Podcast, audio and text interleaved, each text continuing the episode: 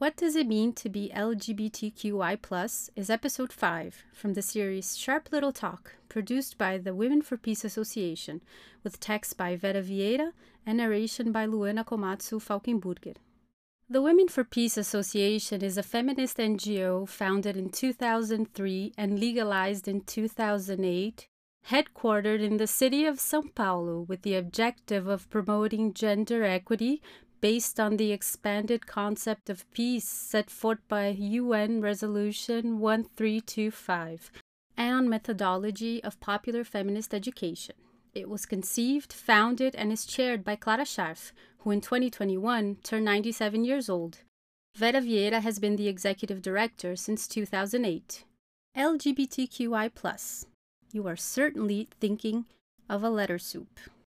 Do you really know exactly what each of them means?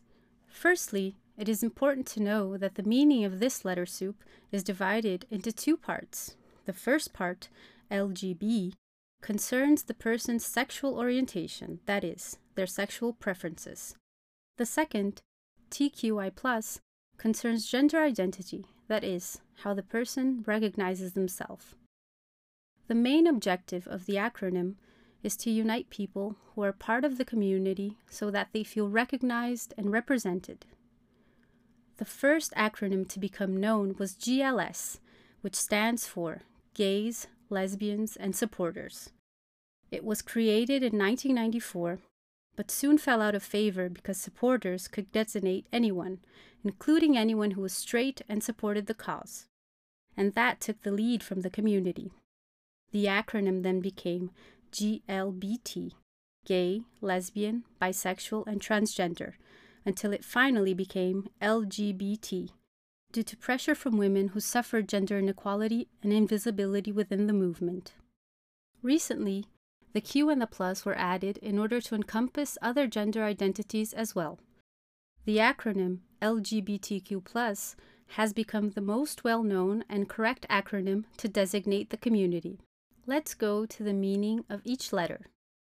L is for lesbian, the sexual orientation of women who feel effectively sexually attracted to other women. G is gay, men effectively sexually attracted by other men. B is bisexual, for people who are effectively sexually attracted to people of any gender. This was the first part connected to people's sexual orientation.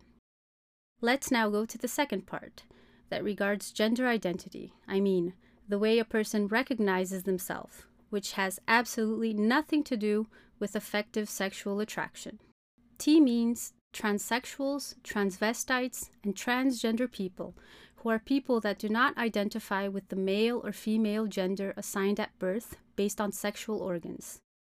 Trans people can be heterosexual, lesbian, gay, or bisexual, just as much as cisgender, that is, heterosexual people. As can be seen, gender identity and sexual orientation are different dimensions and they are not to be confused.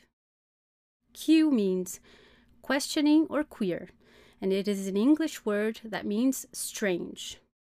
There are some countries that use the term in a pejorative way. It is used to represent people who do not identify with standards imposed by society and transit between genders.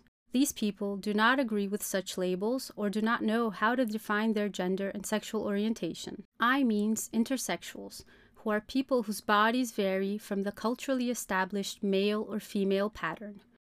This happens with regard to the configuration of the chromosomes, location of genitals, such as undescended testicles, penis too small, or clitoris too large, end of urethra dislodged from the tip of the penis, absent vagina. Coexistence of testicular and ovarian tissue may also occur. Intersexuality refers to a wide range of variation in bodies considered to be male and female, which includes, according to the medical name, true hermaphrodites and pseudo-hermaphrodites. The group made up of intersexual people has increasingly mobilized worldwide so that intersexuality is not understood as a pathology, but as a variation. They also fight so that they are not subjected after childbirth to the so called repair surgeries, which mutilate and mold their genitals that do not necessarily agree with the gender identities or sexual orientations. It is estimated that 1% of the world's population is intersexual. In Brazil, the estimate is 1 for every 1,200 births. Plus designates all other letters that grow in the acronym, such as A's, for example, which means asexuals, who are people who are not sexually attracted, and allies, who are people who consider themselves partners in the community. And we cannot refuse to mention the meaning of pride.